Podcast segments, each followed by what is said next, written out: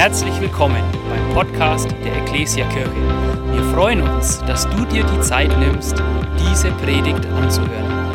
Wir wünschen dir dabei eine ermutigende Begegnung mit Gott.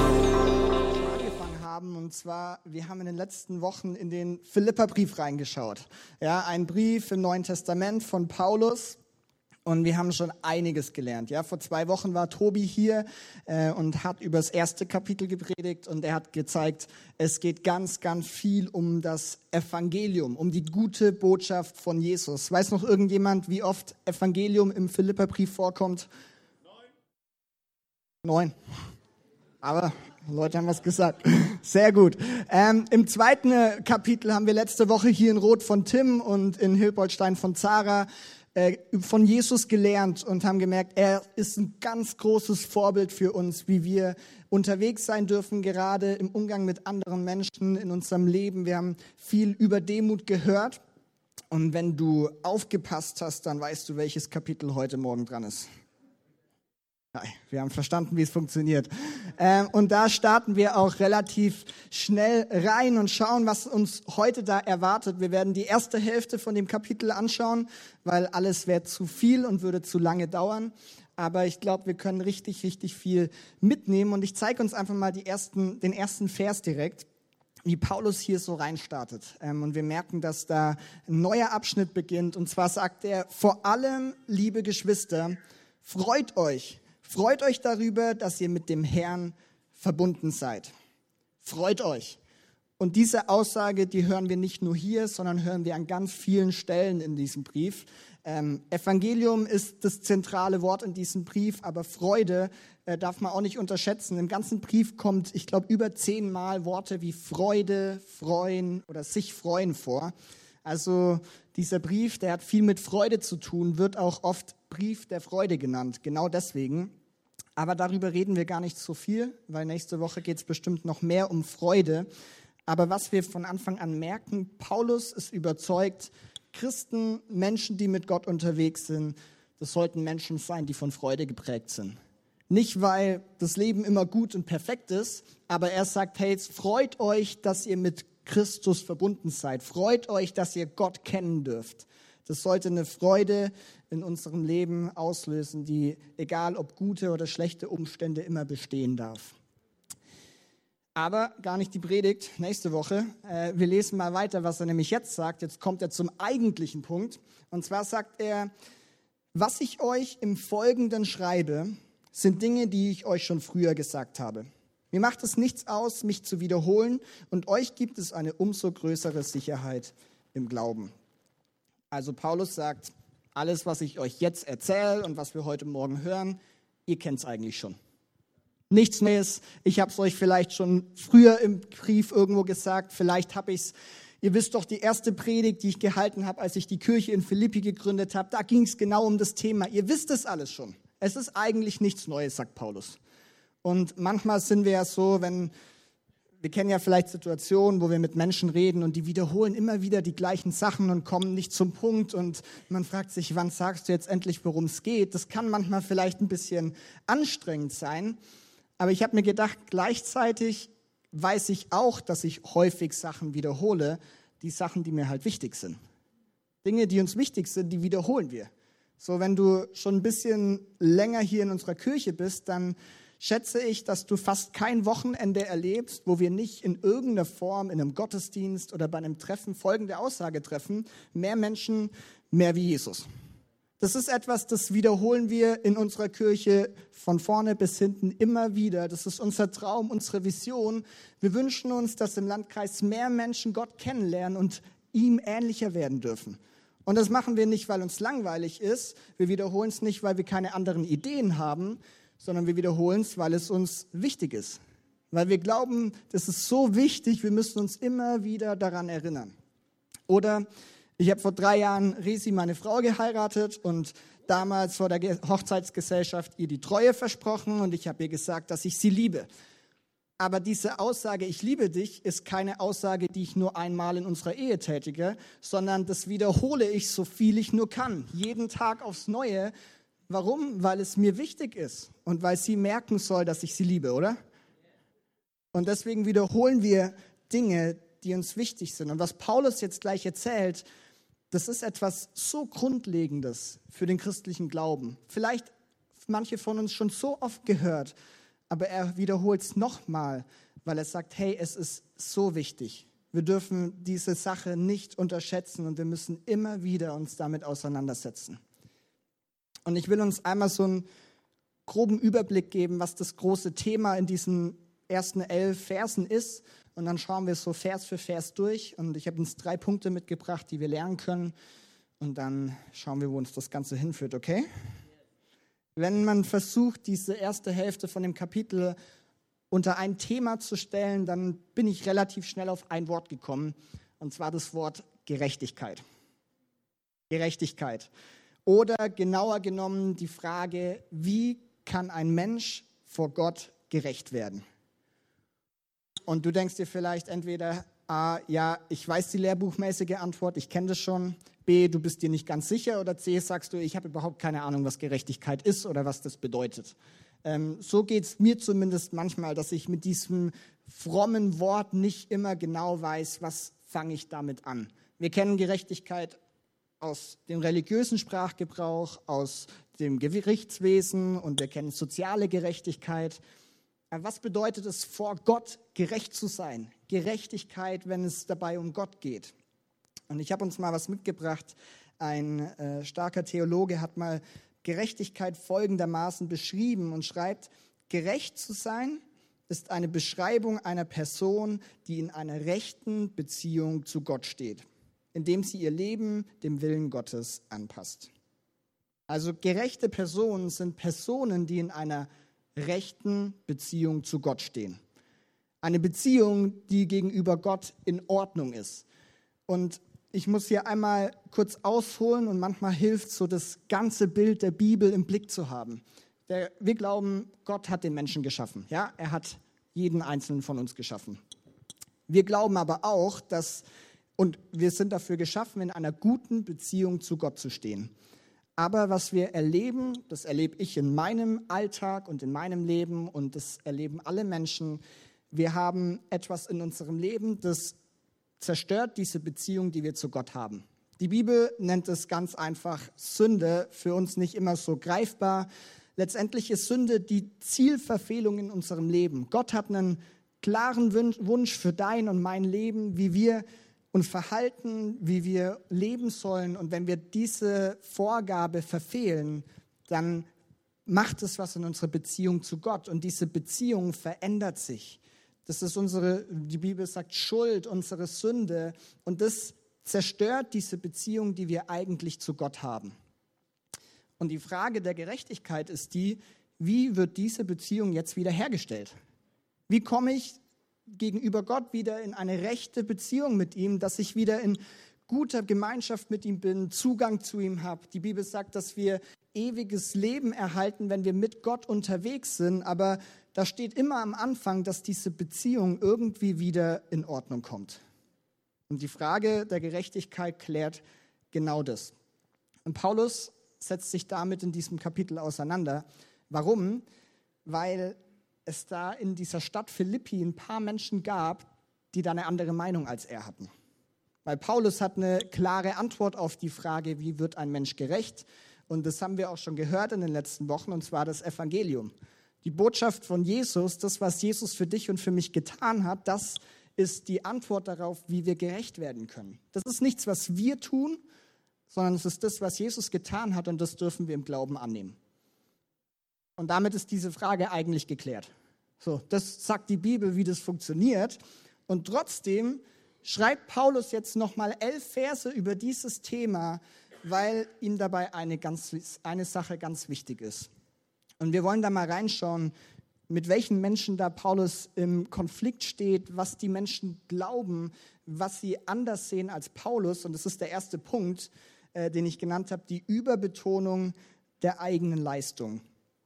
Er hat nämlich in Philippi mit Menschen zu tun, die ihre eigene Leistung mehr betonen als das, was Gott tun kann. Und wir schauen einfach jetzt mal so Stück für Stück in die Verse rein. Und dann ergibt sich ein Bild und ich glaube, wir dürfen viel von Paulus heute Morgen lernen. Ähm, und zwar ab Vers 2 lesen wir folgendes. nehmt euch in Acht vor den unreinen Hunden. Nehmt euch in Acht vor den Unheilstiftern.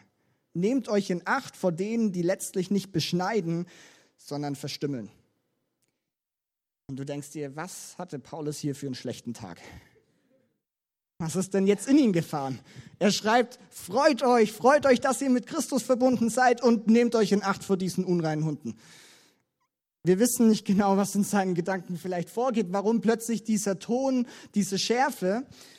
Wir schauen uns das mal an. Paulus sagt zu der Gemeinde, hey, nehmt euch in Acht. Da gibt es Menschen, da gibt es eine Gruppe von Menschen in der Gemeinde oder in der Stadt, vor denen sich die Christen anscheinend in Acht nehmen müssen. Und er sagt, nehmt euch in Acht vor den unreinen Hunden. Okay. Wer ist hier stolzer Hundebesitzer? Wow, wenige Stolze. Wer ist unstolz? Nein. Ähm, heute sind Hunde treue und geliebte Begleiter in unserem Leben, ja? Amen. Sabrina, früher war es leider nicht so, ja? Früher waren Hunde halbwilde Tiere, die in Rudeln unterwegs waren, die die ganze Zeit gekläfft haben und eigentlich nur auf Beute aus waren. Und keiner hatte wirklich Lust auf Hunde. Ähm, und unreine Hunde war eine Bezeichnung, die, die typisch war. Also in der antiken Welt hat man das gekannt. Du Hund war tatsächlich ein Schimpfwort, wenn man so will. Und es war ein Bild für eine Unreinheit. Und wenn Paulus dieses Bild nimmt und sagt, hey, das sind Menschen, die sind wie unreine Hunde, dann wusste jeder eigentlich, okay, er meint jetzt die Menschen, die nicht an Gott glauben. Weil das war in dem damaligen Setting so der Standard. Unreine Hunde waren in biblischer Sprache Heiden, Menschen, die nicht an Gott geglaubt haben, Menschen, die an andere Götter geglaubt haben, unreine Hunde. So, das war die, das, was die Christen sofort miteinander verbunden haben. Und haben gesagt, okay, Paulus sagt, da gibt es Menschen in unserer Stadt, die glauben nicht an Gott. Wer hätte das gedacht? Vor denen müssen wir uns irgendwie in Acht nehmen. Aber das Spannende wird, wenn man dann weiterliest und zwei Zeilen drunter schreibt, er, nehmt euch in Acht vor Menschen, die letztendlich nicht beschneiden, sondern verstümmeln. Und jetzt kommt ein Thema rein, das ist die Beschneidung. Und wenn du die Beschneidung irgendwie versuchst, irgendwo einzuordnen, dann ordnest, ordnest du die nicht bei den Menschen ein, die nicht an Gott glauben, sondern bei denen, die an Gott glauben. Weil die Beschneidung ein Ritual war, das im Volk Gottes eingeführt wurde, um zu zeigen, dieser Mensch ist Teil von Gottes Familie. Wir könnten ewig viel über Beschneidung reden und diskutieren, was daran gut und schlecht ist und warum Gott es macht, wissen wir am Ende wahrscheinlich nicht wirklich, aber das sei mal dahingestellt. Aber wir merken, die Menschen, vor denen man sich in Acht nehmen soll, Vielleicht sind es doch gar nicht die Menschen, die nicht an Gott bleiben, sondern das sind sogar Menschen, die an Gott eigentlich glauben. Und plötzlich wird, nimmt es schon eine ganz andere Wendung. Und wen Paulus hier anspricht, sind genau diese Menschen, die ich vorher schon kurz erwähnt habe. Eine Gruppe von Menschen, die, wenn es um das Thema Gerechtigkeit geht, eine andere Sicht hatten als Paulus oder als das, was die Bibel uns zeigt. Das waren nämlich Menschen, die früher Juden waren, dann angefangen haben, an Jesus zu glauben. Und sie wussten, dass Jesus für unsere Schuld gestorben ist. Sie wussten, dass Jesus Erlösung für uns bringen kann. Aber sie hingen gefühlt mit einem Bein noch so in ihrer Vergangenheit und haben sich noch ganz, ganz stark an all den Gesetzen und Geboten, die sie aus, ihrer, aus ihrem Judentum gekannt haben, festgehalten. Und was für sie total entscheidend und wichtig war, war ihre religiöse Leistung. Das, was sie selber tun können. Rituale, die sie befolgen, alles, was erstmal nur äußeren Anschein hat, war bei diesen Menschen total wichtig. Und nicht ohne Grund, sondern sie waren davon überzeugt, dass diese Dinge sie besser vor Gott dastehen lassen. Sie waren überzeugt, dass wenn sie das Gebot noch einhalten und dieses Ritual und das, was wir von früher kennen und diese Vorschrift, wenn wir all das tun, wenn wir uns dann nur ganz besonders anstrengen, dann können wir etwas dazu beitragen, dass wir vor Gott gerecht gesprochen werden.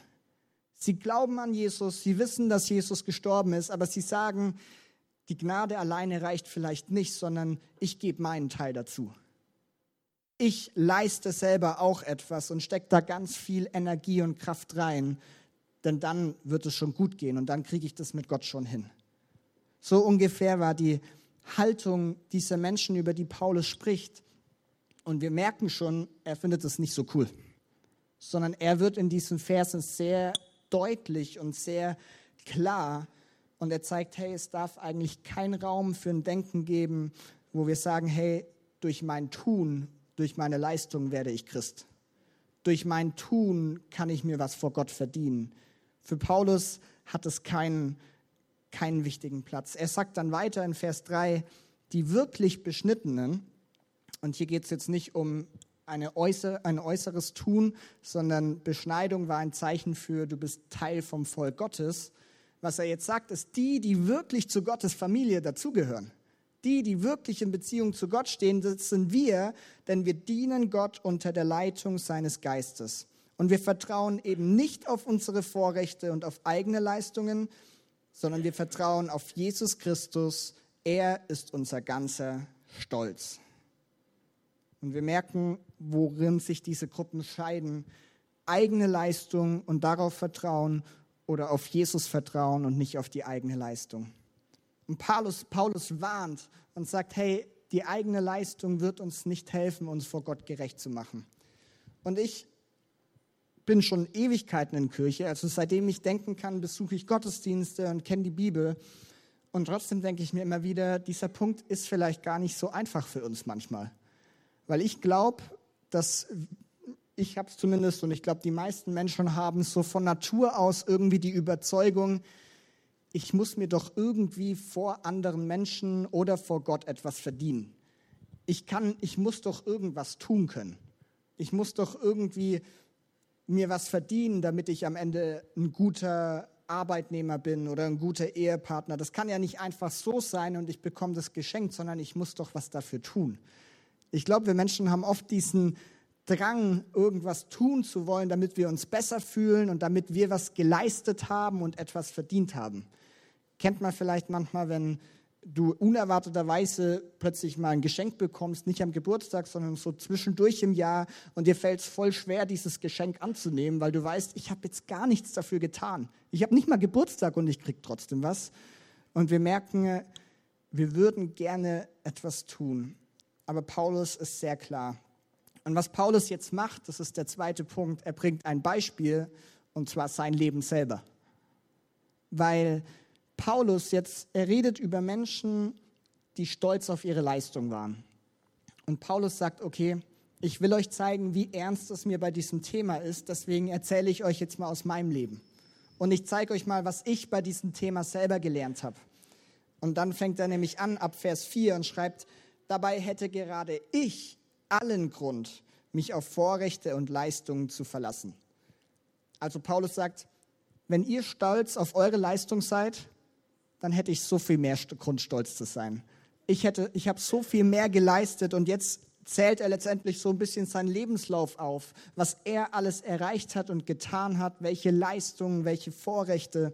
Und er schreibt, wenn andere meinen, sie könnten auf solche Dinge bauen, ich könnte es noch viel mehr. Ich wurde, wie es das Gesetz des Mose vorschreibt, acht Tage nach meiner Geburt beschnitten. Check. Ich bin meiner Herkunft nach ein Israelit. Check. Ein Angehöriger des Stammes Benjamin. Check. Ein Hebräer mit rein hebräischen Vorfahren. Check. Aber es geht noch weiter. Meine Treue zum Gesetz zeigte sich darin, dass ich zu den Pharisäern gehörte. Check. Und in meinem Eifer für das Gesetz zu kämpfen, ging ich so weit, dass ich die Gemeinde verfolgte. Ja, was die vom Gesetz geforderte Gerechtigkeit betrifft, war mein Verhalten tadellos. Paulus wird ganz ehrlich und fängt an zu erzählen, was er in seinen Jahren alles getan hat und er bringt ganz viele beeindruckende Referenzen. Und man könnte meinen, der Paulus fängt ganz schön an zu prahlen hier. Und es zeigt jetzt, was er alles kann, aber er will genau das Gegenteil bezwecken. Er will zeigen, was er alles in seinem Leben hatte. Und ich habe es mal, mal so genannt. Ich habe einen Satz dabei. Wenn es bei der Frage der Gerechtigkeit um menschliche Leistung gehen würde, dann wäre Paulus das Best Practice Beispiel. Also wenn es darum gehen würde, was ich alles tun kann, um gerecht zu werden, dann hätte Paulus eine 1a mit Sternchen dann hätte er alles erreicht, weil er hat ganz schön viele beeindruckende Referenzen und hat ganz schön viel geleistet. So, er wurde beschnitten genau so, wie es das Gesetz wollte. wollte. Er war Teil vom Volk Israel und nicht nur das, sondern vom Stamm Benjamin. Das war damals hatte dieser Stamm hohes Ansehen. Ja? Der allererste König Israels, Saul, kam genau aus diesem Stamm.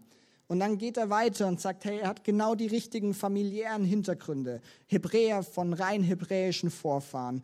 Er ähm, hatte die perfekte Ausbildung und den perfekten Beruf. Er war Pharisäer. Ja, das war eine jüdische, sehr fromme Gruppierung, die erstens die Gesetze alle eingehalten haben und nicht nur das, sondern sie haben noch eigene Regeln draufgesetzt und haben auch die eingehalten. Also nicht schlecht, was die alles geleistet haben. Und so geht Paulus weiter und sagt, hey, ich hätte so viel Stolz, Grund stolz zu sein und ich wäre das beste Beispiel, wie man gerecht wird. Aber das ist ein ganz, ganz großes Was wäre wenn Szenario. Wenn Gerechtigkeit von deiner und meiner Leistung abhängig wäre, dann hätte Paulus alles richtig gemacht. Wenn es dabei um meine Bemühungen gehen würde und was ich tun könnte, dann wäre das alles zum Prahlen, was Paulus hier gesagt hat. Aber Paulus weiß, das ist nicht so. Und darum geht es gar nicht. Und ich weiß nicht, wie gut du die Person Paulus kennst und wie oft du schon von ihm Dinge gelesen oder gehört hast. Ich habe gemerkt, hey, in dieser Stelle wird Paulus so richtig ehrlich und richtig verletzlich. Weil so, ich finde Paulus sehr inspirierend und man kennt oft die Geschichte, wie Paulus Jesus kennengelernt hat. Ja?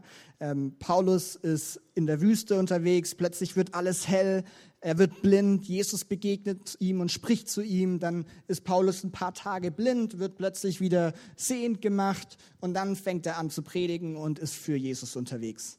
Und es klingt so schön und wir können so gut drüber predigen und sagen, hey Paulus, der Christenverfolger wird jetzt zum Christus-Nachfolger und er fängt an, den zu verkünden, den er eigentlich verfolgt hat. Und es klingt so cool und so einfach. Und dabei übersehen wir manchmal, dass, das, dass für Paulus eine ganze Welt zusammengebrochen ist. Übersehen, dass das so ein krass einschneidendes Erlebnis für Paulus war. Paulus war ein Mann, er hat sein ganzes Leben gegeben für das Gesetz. Sein ganzes Leben, seine ganze Kraft, Beziehung, Energie, Geld, alles hat er in den Dienst des Gesetzes gestellt und hat gesagt, hey, ich will so gut es geht diese Regeln, diese Vorschriften einhalten. Und das hat er gemacht in der Überzeugung, dass Gott im Himmel ihm zujubeln würde.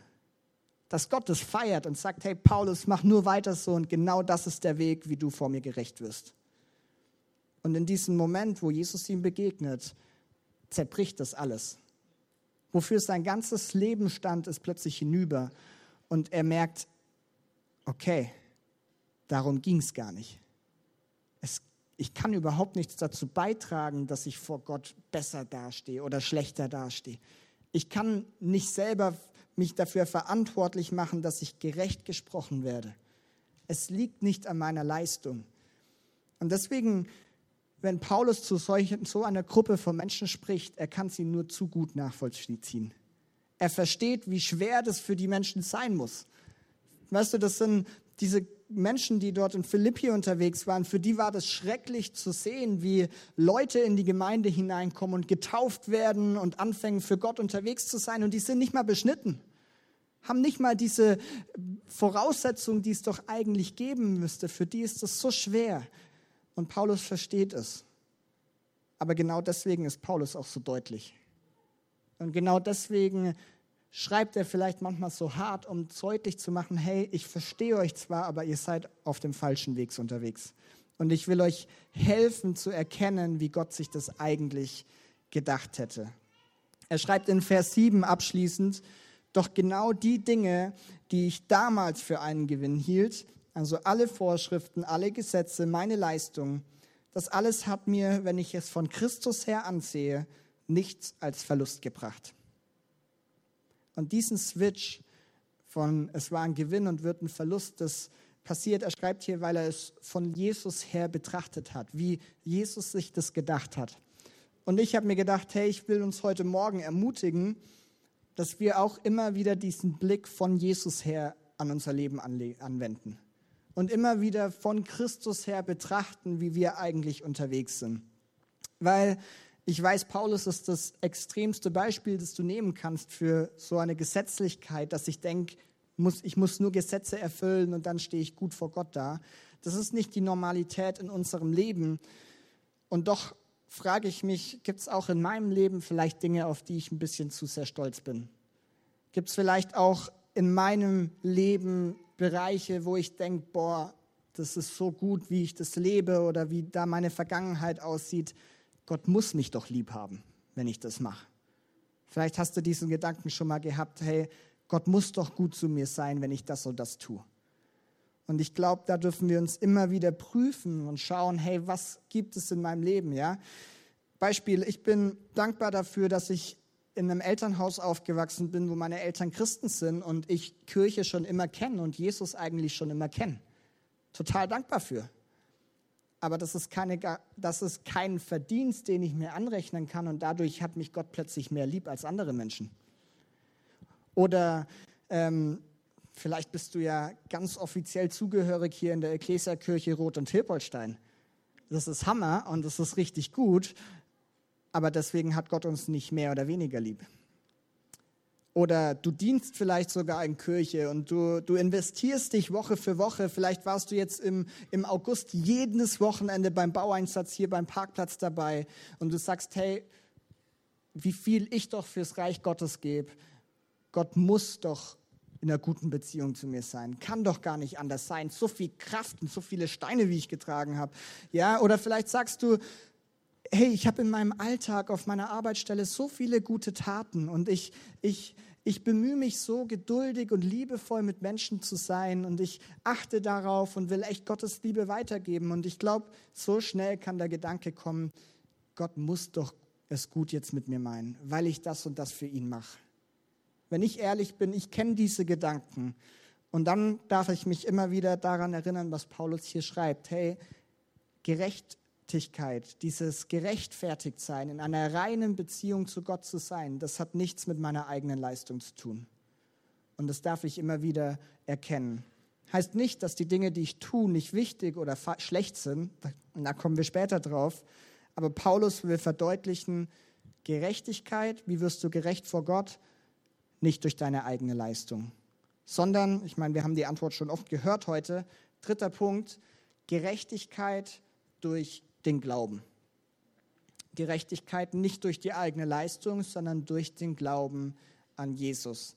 Und bei dem Punkt habe ich gar nicht mehr so viel, sondern ich will einfach mal die paar Verse lesen, die jetzt noch kommen, weil Paulus, jetzt wo wir so ein bisschen eingeblickt haben, was das mit Paulus überhaupt gemacht hat, seine Vergangenheit und wie er Jesus kennengelernt hat, sehen wir, welche Kraft diese Worte haben, die er hier schreibt.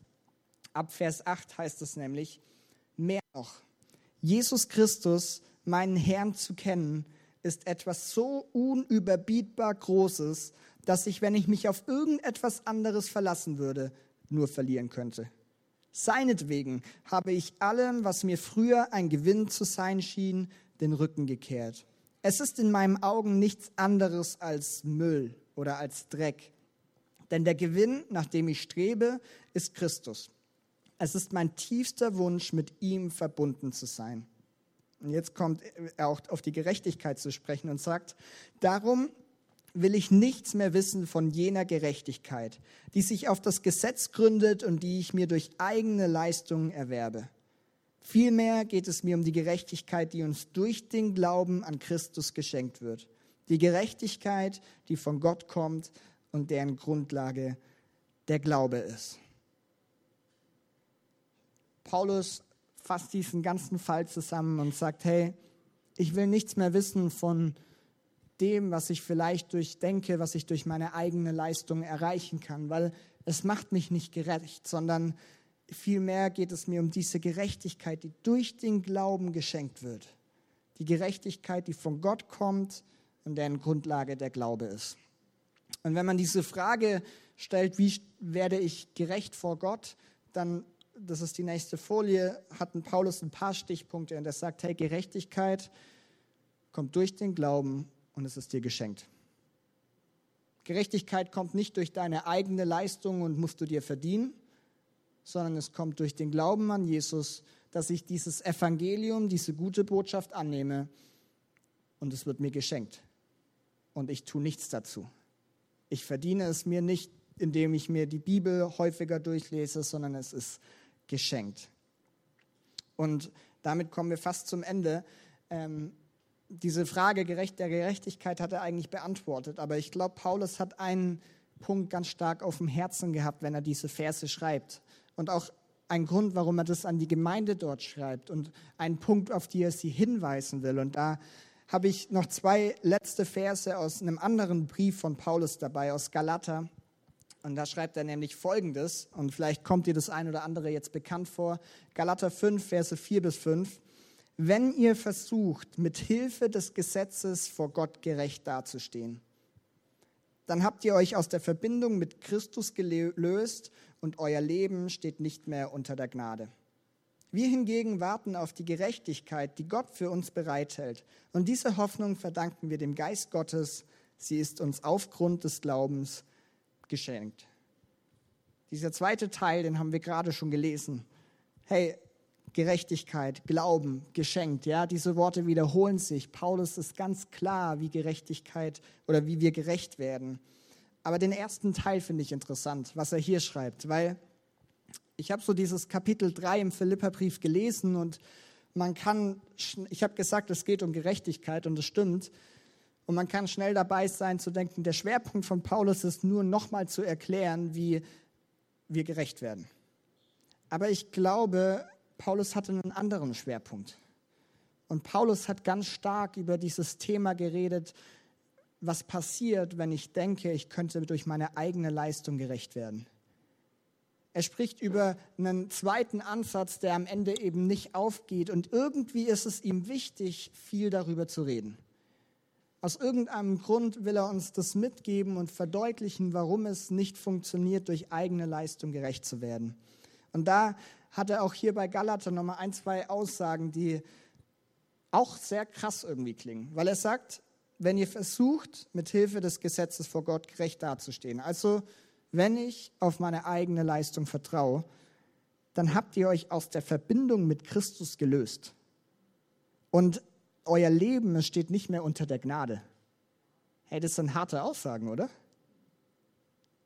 Der sagt nicht, ja, dann geht es dir halt nicht ganz so gut oder hast halt einen Punkt weniger in deiner Glaubensprüfung, keine Ahnung, sondern er sagt, du stehst nicht mehr unter der Gnade und du löst dich aus dieser Verbindung mit Christus. Und ich habe uns eine Sache mitgebracht. Ich muss hier kurz runter, um das zu verdeutlichen. Und die Band darf auch schon nach oben kommen. Ich habe mir von meinen Schwiegereltern den größten Schirm geliehen, den ich finden konnte oder den sie haben. Schön, oder? Ich wollte auch ein bisschen Farbe hier reinbringen, deswegen gelb und blau. Ich habe mir gedacht, damit kann man es ganz gut verdeutlichen, ja? Die Bibel sagt, hey, du wirst gerecht, indem du nichts selber tust, sondern indem du einfach glaubst und Jesus vertraust. Und es wird dir geschenkt. Und wir nehmen mal diesen Schirm einfach als Bild dafür, wie es aussieht, wenn wir gerecht gesprochen sind und wenn wir unter der Gnade Gottes stehen. Ja, wenn, wenn ich nicht aus meiner eigenen Leistung irgendwie die ganze Zeit eifere und wie ein Paulus denke, ich muss das noch tun und das noch tun und dann ist alles gut, sondern wenn ich einfach weiß, hey, ich kann es mir gar nicht verdienen, vor Gott gut dazustehen, aber ich nehme an, was sein Evangelium sagt. Ich nehme diese gute Botschaft an und dann stehe ich unter dem Schutz seiner Gnade. Ich stehe unter diesem guten Schirm, ja? Und Paulus sagt, hey, wenn du anfängst, auf deine eigene Leistung zu vertrauen, dann ist es so, als würde euer Leben nicht mehr unter der Gnade stehen. Und dieses Wort, das im Griechischen da steht, nicht mehr unter der Gnade stehen, bedeutet wortwörtlich so viel übersetzt, aus der Gnade herausfallen oder aus der Gnade heraustreten. Letztendlich sagt Paulus, wenn du Gott kennst und mit ihm unterwegs bist und so die Gerechtigkeit angenommen hast, aber irgendwann plötzlich denkst, du musst doch was selber tun und du musst doch deine eigene Leistung irgendwie vorbringen und ihm zeigen, wie gut du bist, was du tust, ist, du trittst aus dieser Gnade heraus. Du stehst aus der Gnade heraus. Er sagt, du löst dich aus dieser Verbindung von Christus. Und was das genau bedeutet, kann man viel drüber streiten. Aber ich weiß eins, es ist nichts Gutes. Aus der Verbindung zu Christus rauszugehen und nicht mehr unter seiner Gnade zu stehen, das ist nichts Gutes.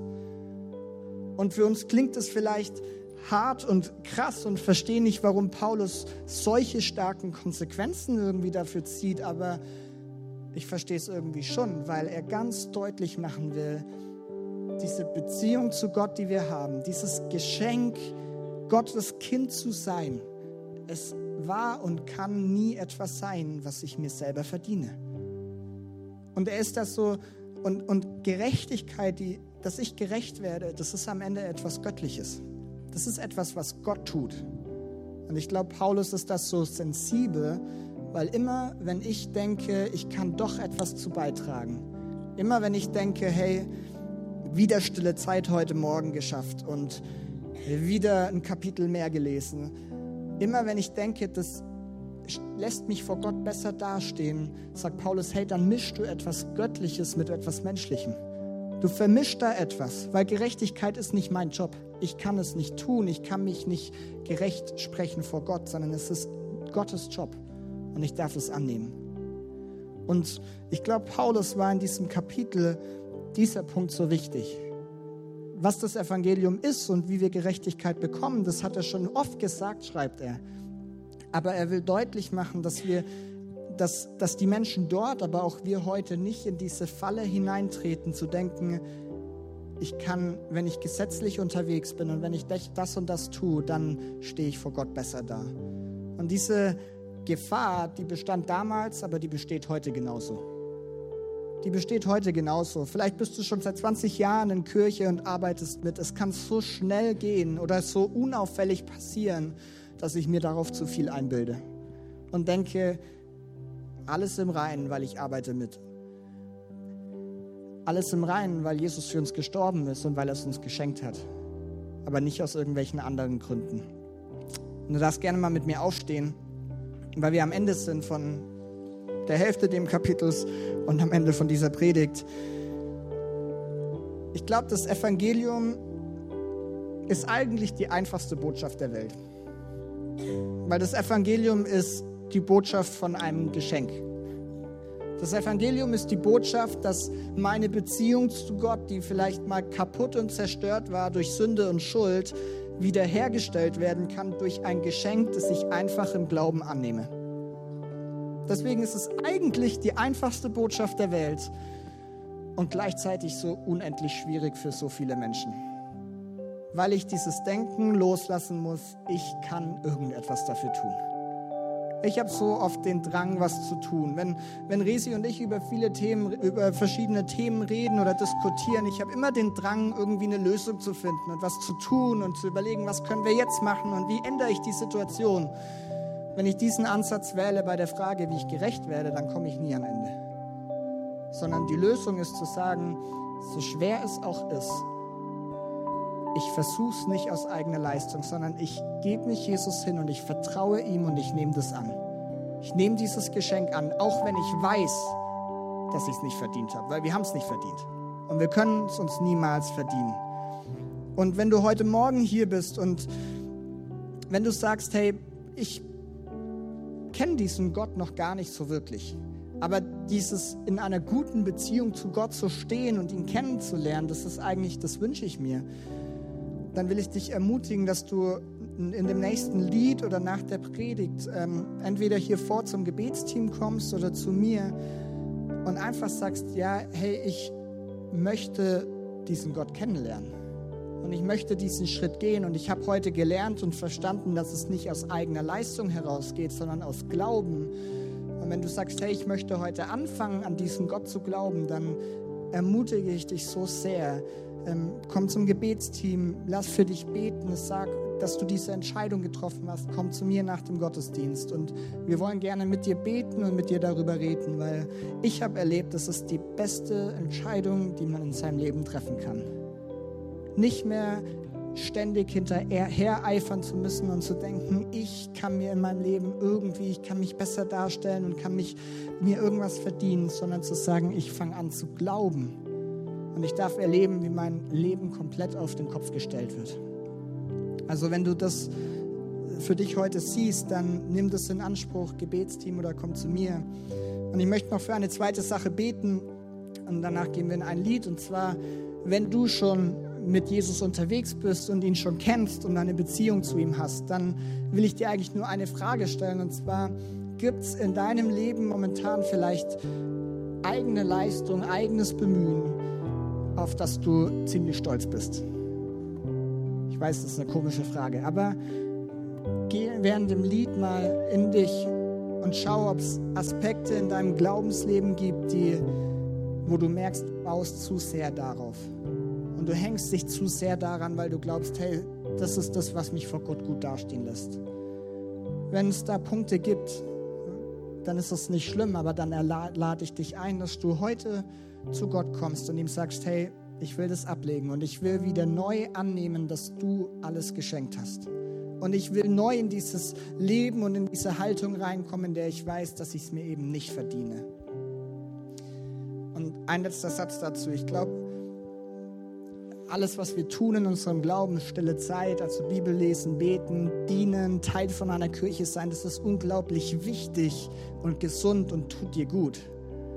Nur die Reihenfolge ist wichtig. Wenn ich denke, dass ich aufgrund meines Handelns vor Gott gerecht werde, dann ist da ein Dreher drin.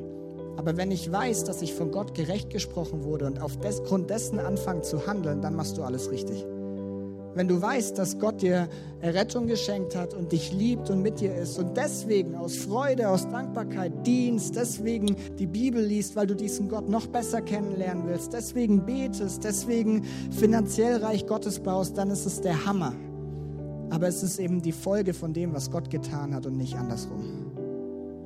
Lass uns mal gemeinsam die Augen schließen und ich möchte jetzt einfach ganz bewusst für jeden heute Morgen hier beten, der, der da ist und der vielleicht gerade sich ein bisschen ertappt fühlt und sagt, hey ja, ich baue zu sehr auf meine eigene Leistung. In dem oder dem Aspekt gibt es Punkte, die sind mir zu wichtig geworden. Oder du hast Gedankensätze aufgebaut, wo, wo du denkst, hey, diese Sache ist so wichtig, weil sonst liebt mich Gott nicht. Sonst verdiene ich mir seine Liebe oder das Leben, in dem ich unterwegs sein darf, nicht. Wenn du da heute Morgen so Dinge hast, dann möchte ich bewusst dafür beten und dich auch einladen, mitzubeten für dich und diese Dinge bei Gott wieder loszulassen und zu sagen, wir wollen uns wieder neu auf dein Evangelium stellen, neu unter deine Gnade stellen und nicht aus eigener Kraft heraus irgendwie handeln, sondern annehmen, was du für uns getan hast.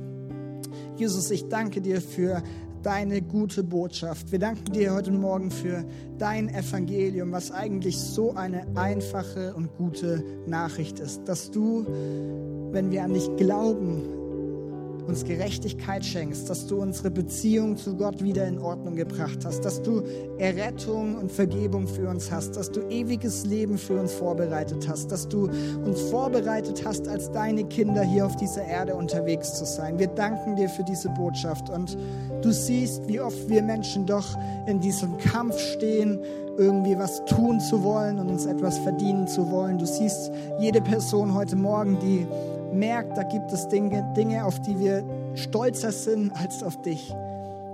Und da wollen wir diese Dinge vor dir ablegen, vor dein Kreuz bringen und Buße tun und wieder neu annehmen, verstehen und erkennen, dass Gerechtigkeit durch den Glauben geschenkt wird und nicht anders.